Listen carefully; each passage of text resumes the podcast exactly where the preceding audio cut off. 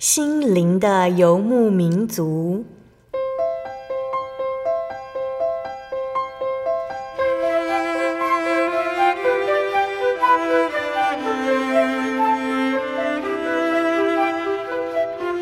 在这个谁都不管谁的后现代社会里，每个人的心灵都是游牧民族。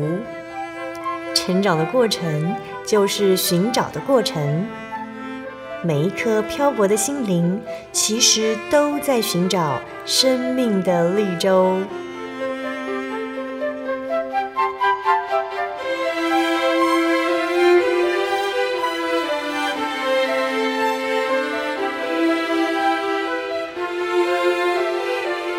本节目由真耶稣教会台湾总会制作，欢迎收听。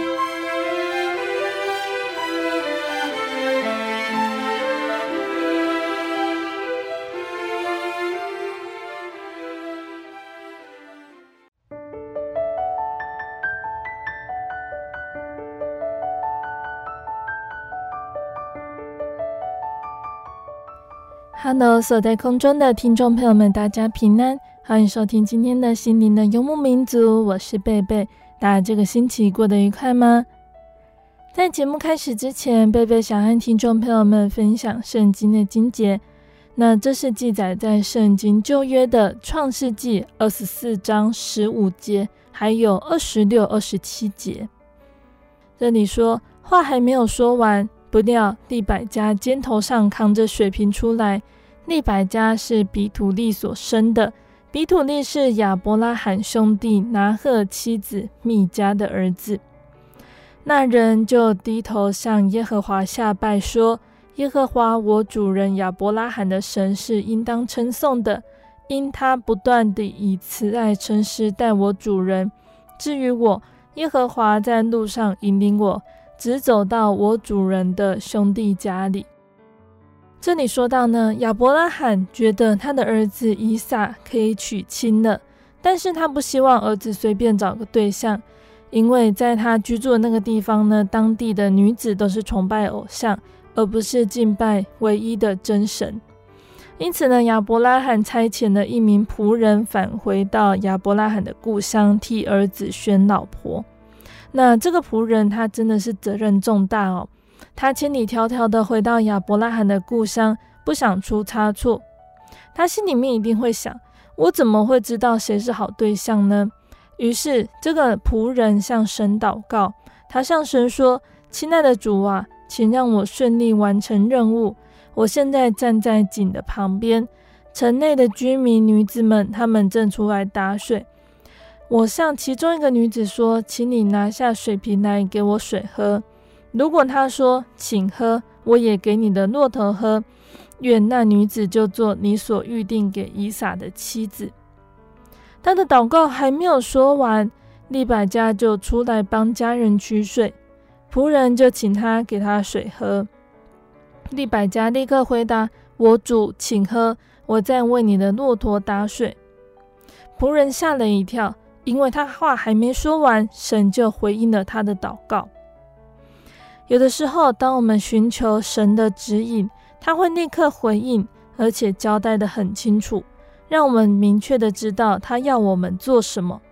然而，有的时候祷告也必须等待一段时间才能够得到回应，感觉就比较辛苦了。可是，我们依然能够信任神。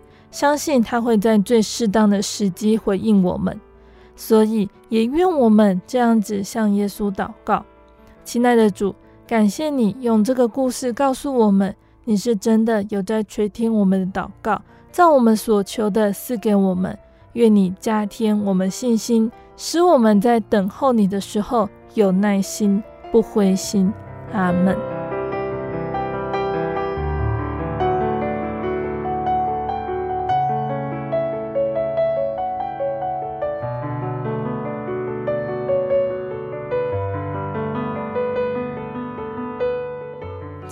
要播出的节目是第一千一百八十七集《生活咖啡馆》绘本分享。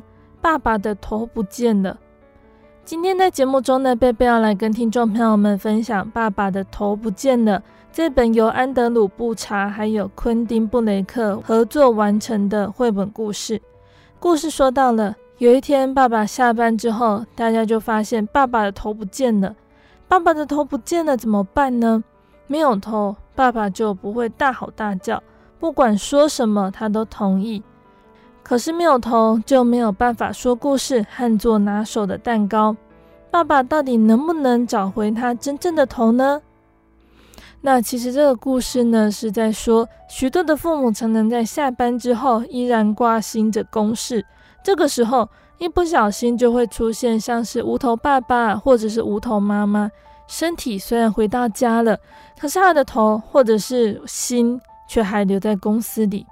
那这会是一个什么样的故事呢？我们先来聆听一首诗歌，诗歌过后，贝贝就会来分享这本绘本故事。贝贝要分享的诗歌是赞美诗的一百六十五首，《耶稣怀抱我》。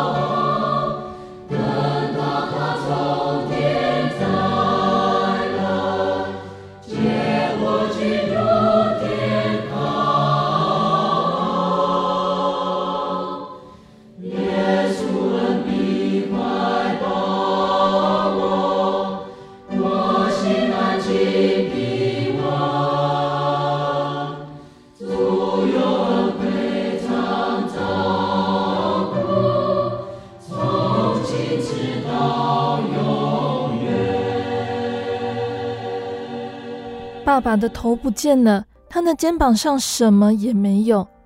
他在屋子里把东西撞得东倒西歪。当他把妈妈最宝贝的那一个很旧、很难看又很昂贵的花瓶打破时，我们不得不要求他坐下来。就算他没有耳朵，还是可以听见妈妈说话。他终于乖乖地坐在椅子上，静静地待在那里。他看起来好像没电了，于是我们就趁机去找他的头。妈妈先很快的查看每个房间，然后又看了一次，这次看得比较仔细。最后，她甚至连那些爸爸的头不可能会存在的地方都找了。结果，她必须承认，我们根本找不到爸爸的头。我们和爸爸讲话时，不知道要看哪里，感觉好尴尬。我们要怎么向别人解释他的头不见，而且找不到了呢？妈妈哭了。她可以想象别人会说：“看看那个粗心大意的女人，连自己老公的头都找不到，更何况是小孩和袜子。”所以，我和弟弟决定为爸爸做一个头。这么一来，别人就不能那样说妈妈，害她哭了。其实，为爸爸做一个头很容易，尤其是他长得不像电影明星的时候。首先，拿一些爸爸的旧报纸。把它们揉成和他的头一样大小的球状，接着涂上皮肤的颜色，等干了以后就可以画上眼睛、眉毛和嘴巴了。鼻子用马铃薯来做，鼻子也要涂成皮肤色，不过要红一点。最后，爸爸还有头发，再加点毛线和胶水，这样就完成了。爸爸的头终于做好了，他甚至比原来的头更棒。一点都不像假的，连妈妈都忍不住说：“太棒了，你们找到爸爸的头了。”不过，当我们用铁锤敲打那个头，证明他只是用纸做的时候，妈妈昏倒了。你不得不承认，爸爸的头不见了，其实有不少好处。例如，要是你做了很愚蠢的事，他完全不会大惊小怪，他总是乖乖听妈妈的话。为他做好所有的家事，因为他没有办法自己思考，所以妈妈说什么他就做什么。妈妈有了最得力的助手，爸爸高高兴兴地做饭，他很爱摆餐具，也喜欢洗碗盘，还把地板吸得干干净净。如果他累了，妈妈就为他填进一些搅碎的食物和马铃薯泥。还有一次，妈妈穿着晚礼服走进客厅，脸上涂了好浓的妆，看起来就像爸爸那样涂满颜料似的。妈妈要爸爸陪她跳华尔兹，爸爸便站起来，牵着她的手开始跳舞。起先，他高高兴兴地和爸爸跳舞，过了一会儿，他开始抱怨爸爸的脚步太快，快到他不得不大喊停。于是，爸爸马上停住。妈妈头昏眼花的坐下来，不停抱怨她的头好痛。爸爸却非常开心，因为他的头一点都不痛。他怎么可能会头痛呢？对不对？只是我们一点都不期待睡觉，因为妈妈亲完我们以后就换爸爸了。那种感觉真恐怖，因为只会刮人，要是笨的也去亲他，颜料就会沾到嘴唇上。不过妈妈可是乐得不得了，因为她的老公再也不会打呼了。星期一早上，爸爸必须去工作，他跳进车子的驾驶座，妈妈正好有时间，就坐在他旁边，帮他操控方向盘。妈妈让他在办公室的大门前下车，爸爸自己走进去，这可能是他一向的习惯。爸爸还是有很多旧习惯，就是那些大人不自觉会做的事，像是有一天早上，他出门上班前，我们必须重新为他的脸涂颜色，因为他试着刮了胡子。还有一次，他出门慢跑时，竟然把头忘在家里。妈妈火速跳上脚踏车，我站在后座，阿飞像只灰色猎犬在后面拼命追。等我们追上他以后，我得负责把他的头粘回去。很庆幸那天早上我们在公园里没有遇见任何人，因为那幅景象实在是很奇怪。我们三个人穿着睡衣在追一个没有头的男人。我们几乎是快到公园的另一边才追到爸爸。他被树根绊倒，我们全都跌在他身上。我们马上让一切恢复原状。只是爸爸脸上的表情有点可笑，因为我跌倒时不小心把他的头稍微压扁了。那事实上呢，总是乖乖听话的爸爸，让我和弟弟想到一个点子：如果我们带他去百货公司，不管我们要他买什么，他一定会买给我们。说走就走，阿飞躲在爸爸的外套里，用皮带和支架固定住，然后透过一个空的优格瓶，模仿爸爸的声音。我们的计划成功了，我牵着爸爸的手绕来绕去。阿飞负责和店员说话。我们要爸爸买很多很棒的东西，像是遥控飞机、洋娃娃、电脑游戏、滑板车、两套变装戏服、电动火车、城堡，可以让洋娃娃坐进去的玩具敞篷车，还有全身上下都有武器的英勇太空战士。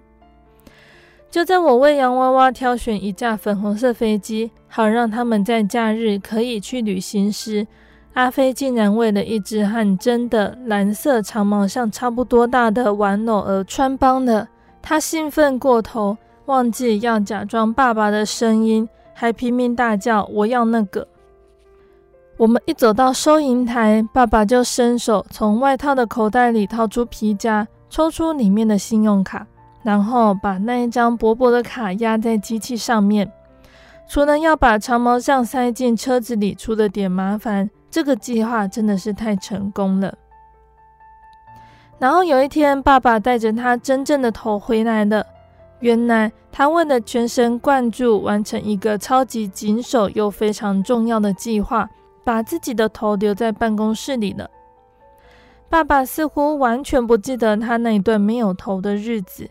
我们也没有告诉他，我们很高兴，因为我们一直很想念爸爸真正的头，尤其是他的脑袋里有巧克力蛋糕的特别配方，还有他在我们床边用低沉的声音所说的每个故事。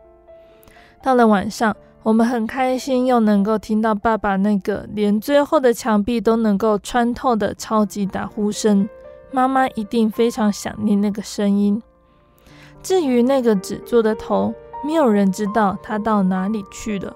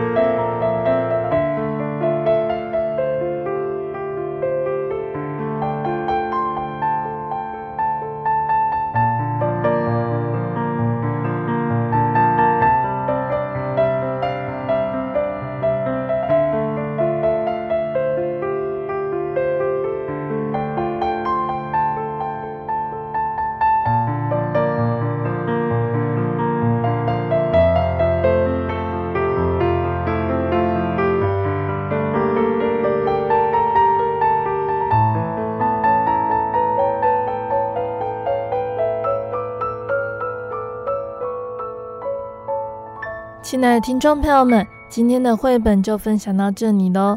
今天贝贝跟大家介绍《爸爸的头不见了》这本绘本故事，让我们想到了什么呢？现今呢是科技发达的年代，父母除了工作忙碌，下班之后也常常在家里透过科技忙碌着。不少人总是对着 iPad、iPhone、手机不离身，无时无刻在处理事情。我们是不是意识到，有的时候子女对我们有一种失落感呢？会不会明明就在跟孩子讲故事、玩耍，或者是闲聊、用餐，却总是有讯息要看、有电话要接呢？因此，时间管理便成为现代父母应该学习的功课之一。那前阵子有看过一个小短文哦，里面说到有一位小男孩问他的爸爸，一个小时赚多少钱？爸爸回答说：“一个小时差不多赚了美金三十块。”没想到儿子竟然表示愿意付爸爸十五块，好让爸爸能够陪伴自己半小时。当代的家庭父母呢，常常处在工作和家庭两头烧的情况，努力为了生计打拼，只想多赚点钱，让家里好过一点。也因此，许多的父母在下班之后仍然会挂心自己的公事。在网络发达之前呢，大概都是选择留在公司里加班。但是许多的父母现在都是回到家里后，继续用手机和电脑完成未完的工作，一不小心就会出现像是绘本中的无头爸爸或妈妈，身体虽然回到家里了，可是心却好像还留在公司里。那这一本呢，看似有趣却发人省思的绘本故事中呢，故事的爸爸为了完成超级棘手又非常重要的计划，把自己的头留在办公室，而开始许多趣味横生的情节哦。不论是乖乖做家事不发脾气，睡觉不打呼，逛百货公司的时候，孩子们可以予取予求，尽情的买想要的玩具。虽然没有头的爸爸有这么多的好处，然而在妈妈和孩子的内心深处，最想念的。还是爸爸真正的头，因为那个头有巧克力蛋糕的特别配方，也可以用低沉的声音为他们说床边故事。更重要的是，那个头里面还有体贴和关爱他们的心思意念。身为父母的我们，是不是和书中的无头爸爸有一点像呢？工作忙碌的时候，心思全放在公事上。以为提供充足的物质生活就能够完全替代父母的角色，其实不然。家人和孩子所渴望的是真正的陪伴。圣经的诗篇一百二十七篇第三节说道：“儿女是耶和华所赐的产业，所怀的胎是他所给的赏赐。”既然儿女是神所托付的产业，我们就必须用心经营。既然是神托付给我们的使命，为人父母就必须有动力，好好的养育这些孩子。虽然养育的过程中是辛苦的，必须耗尽体力和心力，但是只要我们尽力去浇灌，耶和华就会使他们成长进步。像是圣经中的撒母耳，他在年幼的时候呢，他的妈妈哈拿用心教导他圣经的道理。年纪小小的时候就进入圣殿服侍以利，还有服侍神。那相同的，摩西的妈妈在他还年幼的时候教导他认识神，让他明白自己的身份。虽然他在原生家庭的时间不久，但是他依然清楚知道自己是敬拜真神的希伯来人。可见宗教教育是不容忽视的。那耶稣呢？他在十二岁的时候，他是坐在圣殿里面，一边听一边问，并且了解必须以父事为念。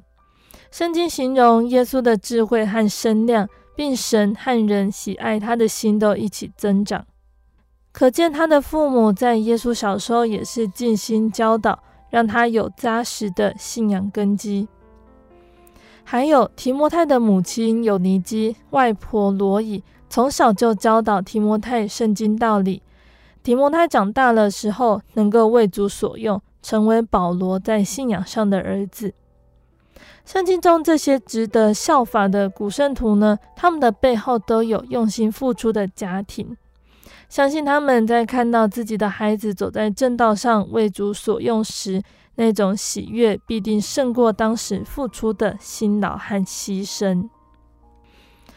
那谈到了养育儿女呢，圣经也提醒做父母的不要惹儿女的气，也就是意味着不要凭着私意和血气来管教，而是要和圣经上的教导一样，要用真理来教养孩童。而最重要的，也就是最伟大的工作，就是把各自所托付的孩子一一带到神的面前。那其实养育小孩的最终目标，就是要把孩子带到神的面前。因此呢，必须从小灌输他们信仰的重要，学习像耶稣一样以父事为念。除了教导他们要遵守圣经的教训，也要一起参加教会举办的活动。那对年幼的孩子来说，最有效却也是父母亲最不容易做到的，就是身教。孩子很会模仿，虽然他有的时候不懂，但透过观念，大人的言行举止很快的就会烙印在脑海里。也因此呢，为人父母在孩子还不懂什么是祷告，就得常常陪他祷告；在孩子还不懂得去教会，为什么要去聚会，什么是规矩的时候，父母就得先带领他们成为榜样，让孩子渐渐在信仰和品性的熏陶中成长。此时呢，父母的信仰扎根是很重要的关键。那很自然的，和配偶的关系也要认真经营哦。不仅因为孩子无时无刻在注意、感受我们的言行举止，而是我们本身也应该努力去追求、积极做好灵修的功夫，让孩子能够在健康和乐的气氛里长大。那也许这不是容易的事情，但是靠着神的赏赐还有耐心，我们必定能够遵照神的教诲来教导他们。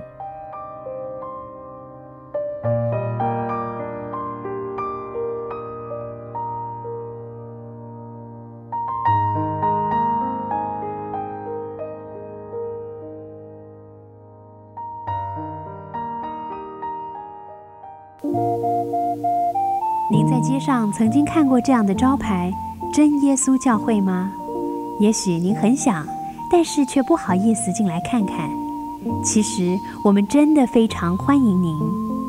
下次当您再路过真耶稣教会时，欢迎您进来与我们同享神的恩典。真耶稣教会，台中邮政六十六至二十一信箱，欢迎来信，愿您平安。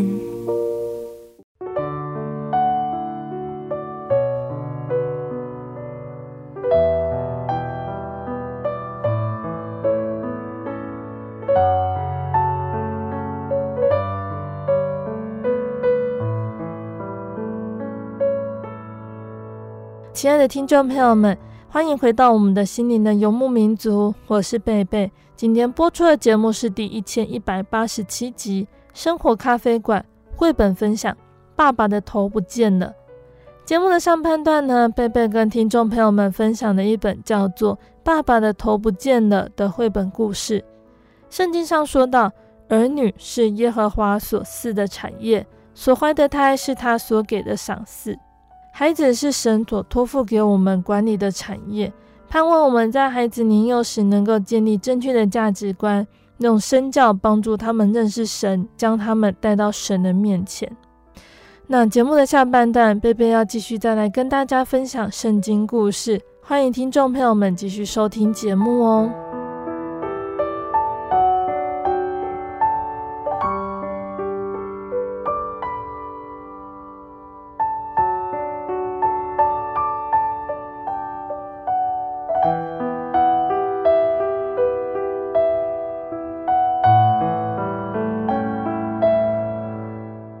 亲爱的听众朋友们，这段时间呢，我们所说的圣经故事是王国时期，分别记载在圣经的列王记和历代志这四卷里面。上个月呢，说到了列王记中以色列国王亚哈王他在位时发生的事情。亚哈王他娶了耶洗别为王后，引进了外邦偶像，让以色列百姓祭拜，离弃了耶和华真神。那除了信仰上的误导之外，耶洗别呢也用计杀了无辜的拿伯，夺取了他的葡萄园。而最终呢，亚哈因为不听神的警告，坚持要上战场，结果战死在沙场上。那之前呢，我们又有提到，神要以利亚去找找他的帮手以利沙一起同工，将来要传承以利亚的工作。接下来，我们就要来说到以利亚和以利莎他们同工的关系如何。亚哈的儿子亚哈谢继位之后，发生了什么事情呢？我们一起聆听接下来的故事哦。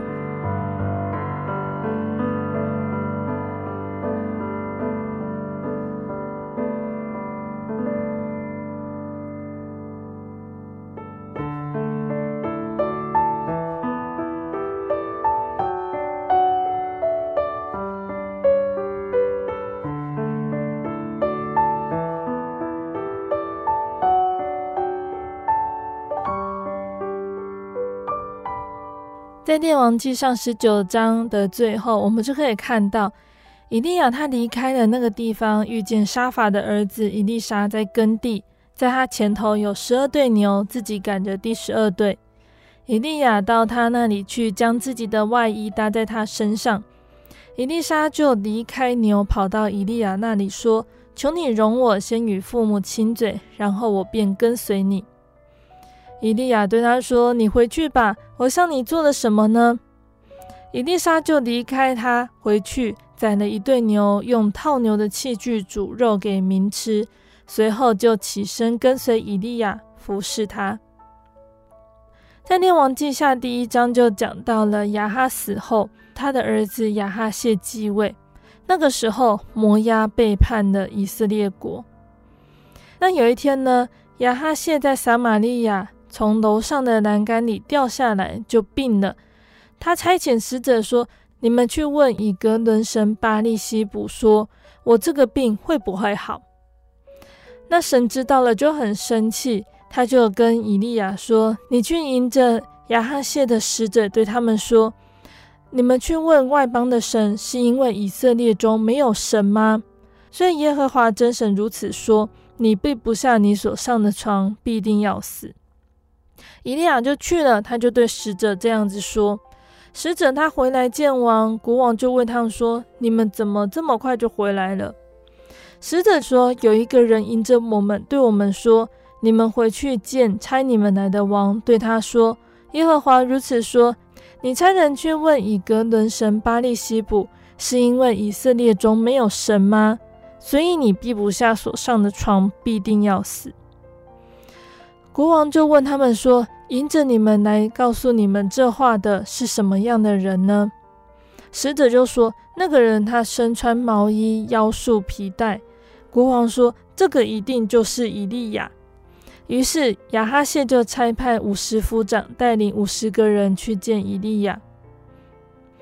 那个时候，以利亚坐在山顶上，那个五十夫长带领五十个人呢，在山下就对他说：“神人呐，王吩咐你下来。”以利亚就回答说：“我若是神人，愿火从天上降下来，烧灭你和那五十人。”于是有火从天上降下来，烧灭了五十夫长和他那五十人。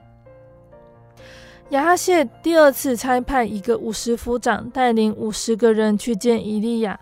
那个五十夫长对以利亚说：“神人呐，王吩咐你快快下来。”以利亚回答说：“我如果是神人，愿火从天上降下来，烧灭你和那五十个人。”于是神的火就从天上降下来，烧灭五十夫长和他那五十个人。亚哈谢第三次差遣一个五十夫长带领五十个人去。那这五十夫长呢，他到了以利亚那边，他上了山，跪在以利亚面前哀求说：“神人呐，愿我的性命和你这五十个仆人的性命，在你眼前看为宝贵。”已经有火从天上降下来，烧灭前两次来的五十夫长和他们各自带的五十个人。现在愿我的性命在你眼前看为宝贵。那神就对以利亚说：“你就和那五十夫长一起去吧，不要害怕。”以利亚就起来，见到了亚哈谢，对亚哈谢说：“耶和华如此说：你差人去见以格伦神巴力西卜。”难道是因为以色列中没有神可以问吗？所以你闭不下你所上的窗，必定要死。不久之后，亚哈谢果然死了，就像神借着以利亚所说的话。那亚哈谢他没有儿子，他的兄弟约兰接续他继承王位。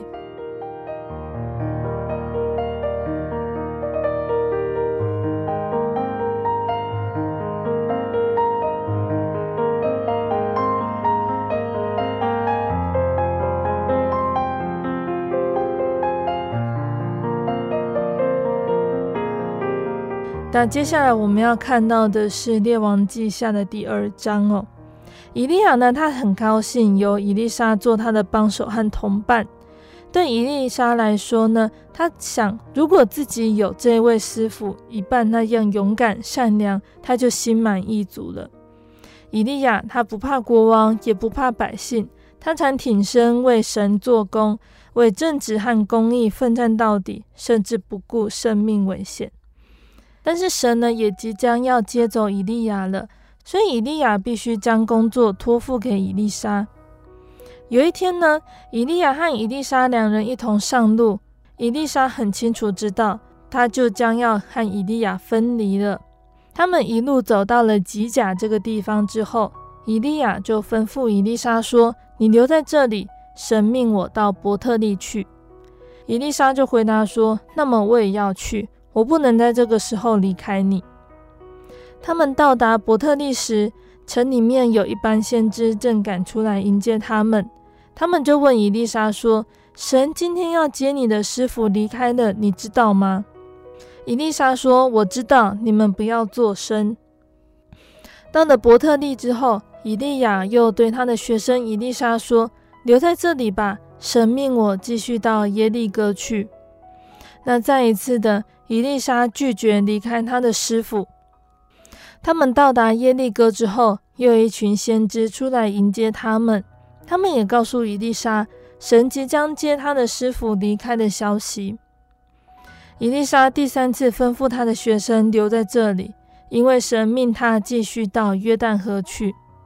伊丽莎却定义留在师傅身边，寸步不离。于是两个人就继续上路。他们走到了约旦河边，就停了下来。以利亚脱下他的外衣，把它折起来，击打水面，马上河水就分开，露出了一条干地。两个人便一同走过对岸。到了对岸之后，以利亚就开口对以利沙说：“在我被接离开你之前，你要我为你做些什么呢？”以利沙回答说。愿感动你的灵加倍的感动我。以利亚说：“你所求的难得。虽然如此，我被接去离开你的时候，如果你能够看见我，就必得着；不然就得不到了。”他们慢慢的走，慢慢的说话。还在说话的时候呢，突然间，伊丽莎见到一辆烧着烈火的战车，有火马拉着，直冲下地面。她紧紧地望着，穿过火战车，他看到以利亚的身影。他还在凝视的时候，一阵骤起的暴风把以利亚撑起，直带到天上去。伊丽莎在地面喊叫着：“我父啊，我父啊！以色列的战车马兵呐！”伊丽莎知道，他永远不会再见到这位他深深爱戴的师傅了。伊丽莎拾起伊利亚的外衣往回走，又到了约旦河边。他就像以利亚那样，先把衣服卷起来击打水面，果然河水分开了，就像先前一样。那个时候呢，耶利哥的先知正在河的对岸等候着。当他们看到了河水分开，都若有所思地点着头。他们都一致认为，感动以利亚的灵已经感动了以利沙了。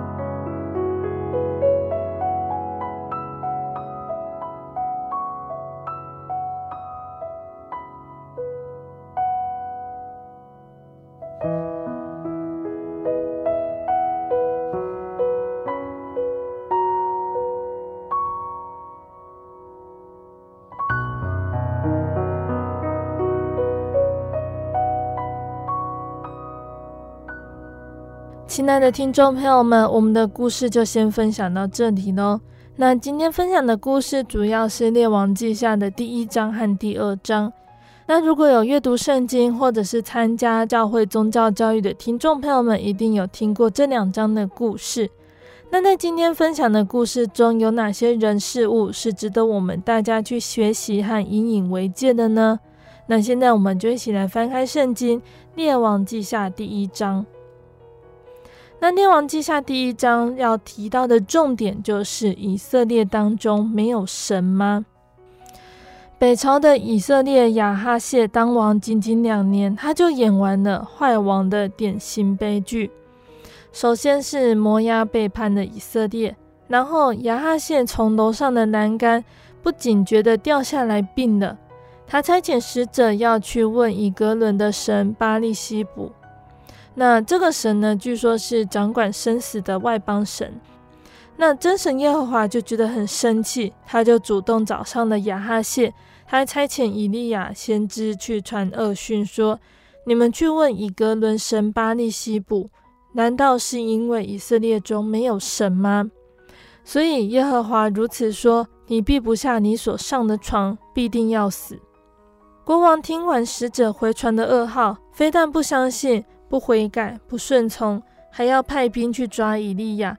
以为凭武力可以扭转他的命运，一次、两次、三次的派兵，丝毫没有敏感到因为信仰的离道，早已自作孽走上不可挽回的地步。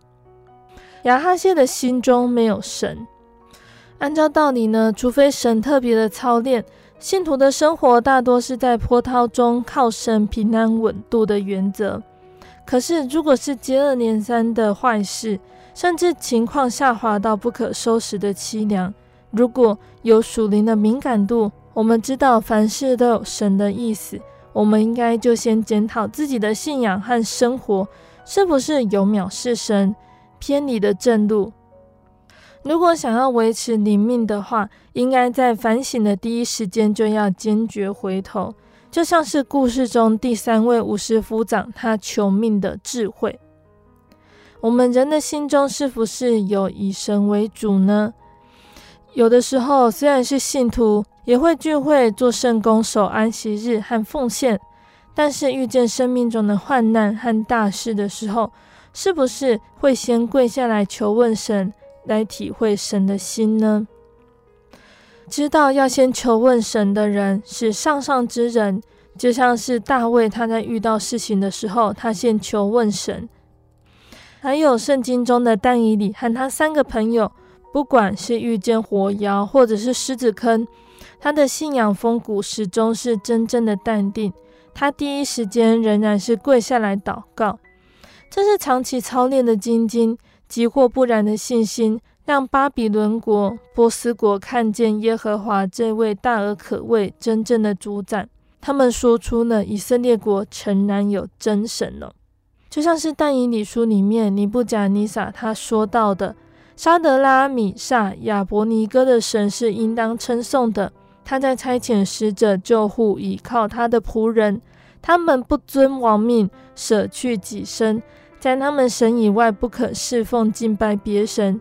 现在我降旨，无论何方、何国、何族的人，棒毒沙德拉、米煞、亚伯尼歌是神的，必被凌迟。他的房屋必成粪堆，因为没有别神能这样施行拯救。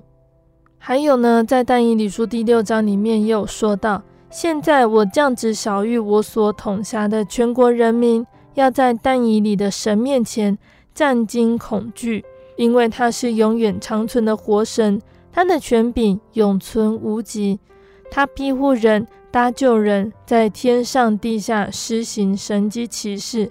救了但以理脱离了狮子的口。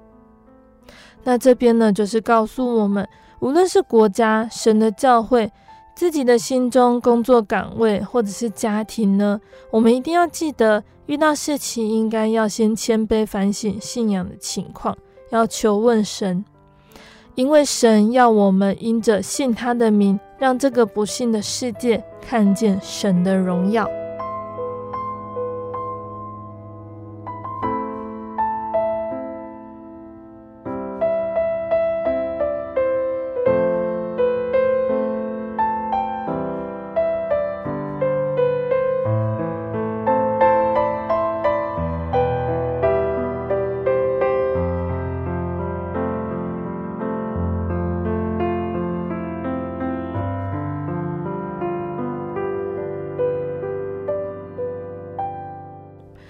接下来我们要看到的是《列王记下》第二章哦，在《列王记下》第二章十四到十五节，这里说，他用以利亚身上掉下来的外衣打水，说：“耶和华以利亚的神在哪里呢？”打水之后，水也左右分开，以利沙就过来了。住在耶利哥的先知门徒从对面看见他，就说：“感动以利亚的灵，感动以利沙了。”那故事中呢，我们听到了以利亚跟以利沙，他们从吉甲走到伯特利，再到耶利哥。约旦河一直到以利亚他升天的地方，这段距离有多远？要走多久呢？其实并不重要，重要的是以利沙要跟随着以利亚，一直到有无法同行的因素横生，才将他们分开。那这段熟悉的紧密，在拿俄米和路德之间也曾经发生过。路德他曾经说：“除非死能使你我相离。”为他和婆婆的分离立下了绝志。那伊利亚和伊丽莎呢？他们一直到了约旦河，都还有先知门徒跟随着，但是先知门徒们都选择远远地站在他们对面。或许他们看见以利亚将自己的外衣卷起来，用以打水，水就左右分开，二人走干地而过。对于之后忽然有火车火马将两人隔开。以利亚就乘着旋风升天去了，这个惊人的一幕，他们就没有缘目睹。那是可遇不可求的震撼际遇，只保留给不放弃、一路跟随到底的人，也就是伊丽莎。当以利亚告诉以丽莎说：“你要我为你做什么？只管求我的时候呢，好像就是一张空白支票给以丽莎。以丽莎她没有畏惧，大胆的求。”愿感动你的灵加倍的感动我。以丽莎她求加倍感动的灵，就让我们想起有所罗门他向神求治理百姓的智慧，这都是大的称赞的。所罗门他按着身为君王的职分，以利莎他是按着做先知的角色，他们都在天职上求最大最好的赏赐，不单单是为了自己。也是为他们所要服侍的众人。路德他因为紧紧跟随拿厄米，让他有机会进入神的恩典中。所罗门他求智慧，连他没有求的富足尊荣，神都赏赐给他。以丽莎的强烈心志和积极行动，也让她为自己赢得老师升天前的祝福。那如今我们现在呢？耶稣是我们的教师，生命的主，在他丰盛的应许中，我们是不是也懂得抓住呢？是不是也定志着要得着神的丰富，绝不半途开溜呢？期盼我们都有这样子的心智和盼望，跟随神的脚步，牵着他的手，永不放开。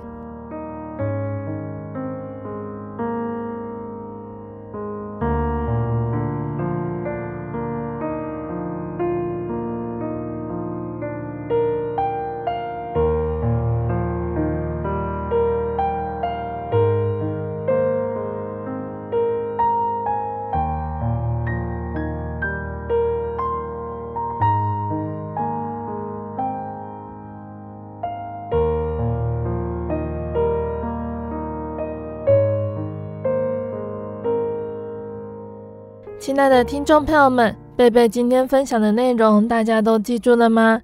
期盼今天的分享可以让大家都有得到造就哦。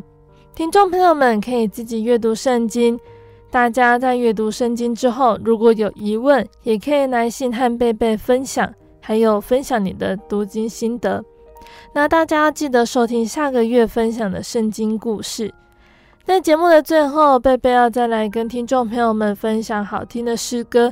这首诗歌是赞美诗的四百五十首，吹响征战号。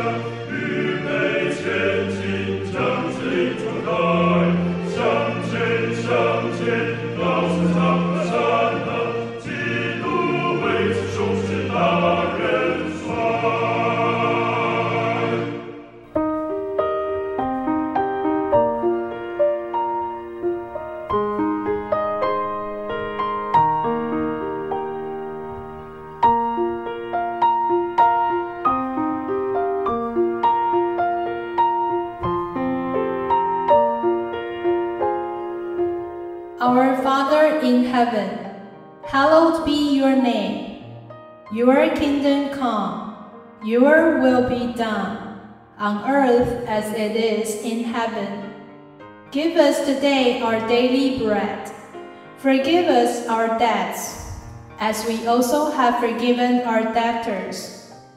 And lead us not into temptation, but deliver us from the evil one. For yours is the kingdom, and the power, and the glory forever. Amen.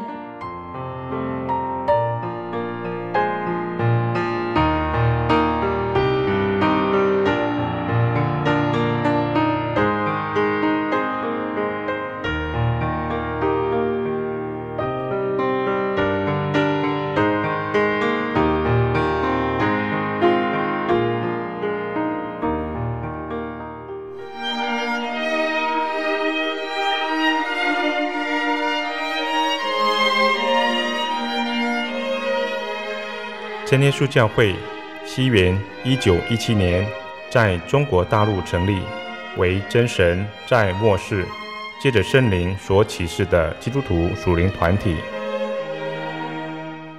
以回归圣经并延续使徒时代教会的精神，来传扬得救的全备福音。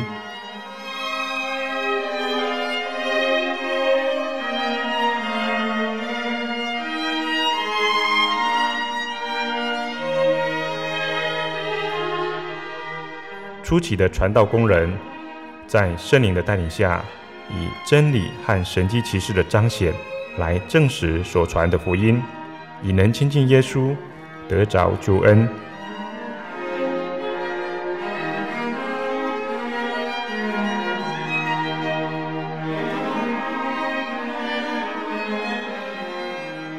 短短的几十年间，福音迅速地进展。包括整个中国大陆及台湾，直到今日，福音也传达全球各地。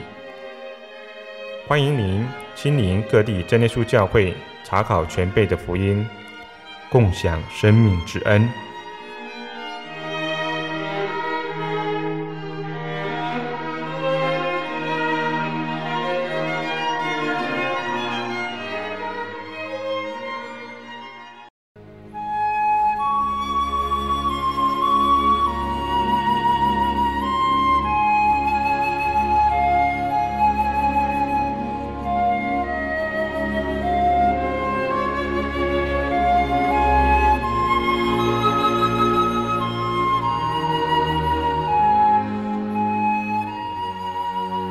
息日是真神为人设立的，让人能纪念神的救恩，并得着身心灵的休息。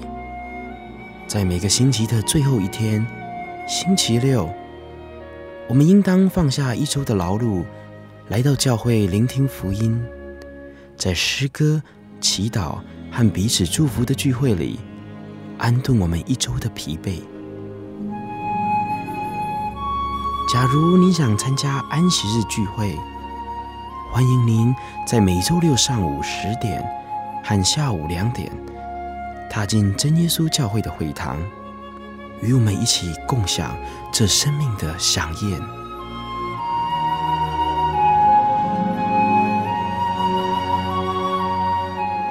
真耶稣教会邀请您一同来参加安息日聚会。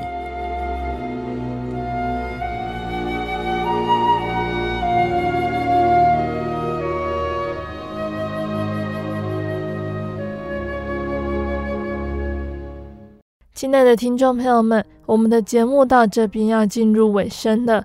如果你喜欢今天的节目，欢迎来信索取节目 CD。如果你在收听节目之后，想要更了解真耶稣教会和圣经道理，欢迎来信索取圣经函授课程。来信都请寄到台中邮政六十六至二十一号信箱，台中邮政六十六至二十一号信箱，或是传真零四二二四三。六九六八零四二二四三六九六八，诚挚的欢迎听众朋友们来到真耶稣教会参加聚会，一起共享主耶稣的恩典。谢谢你收听今天的节目，我是贝贝，我们下个星期再见喽。我的心是一只鸟，飞行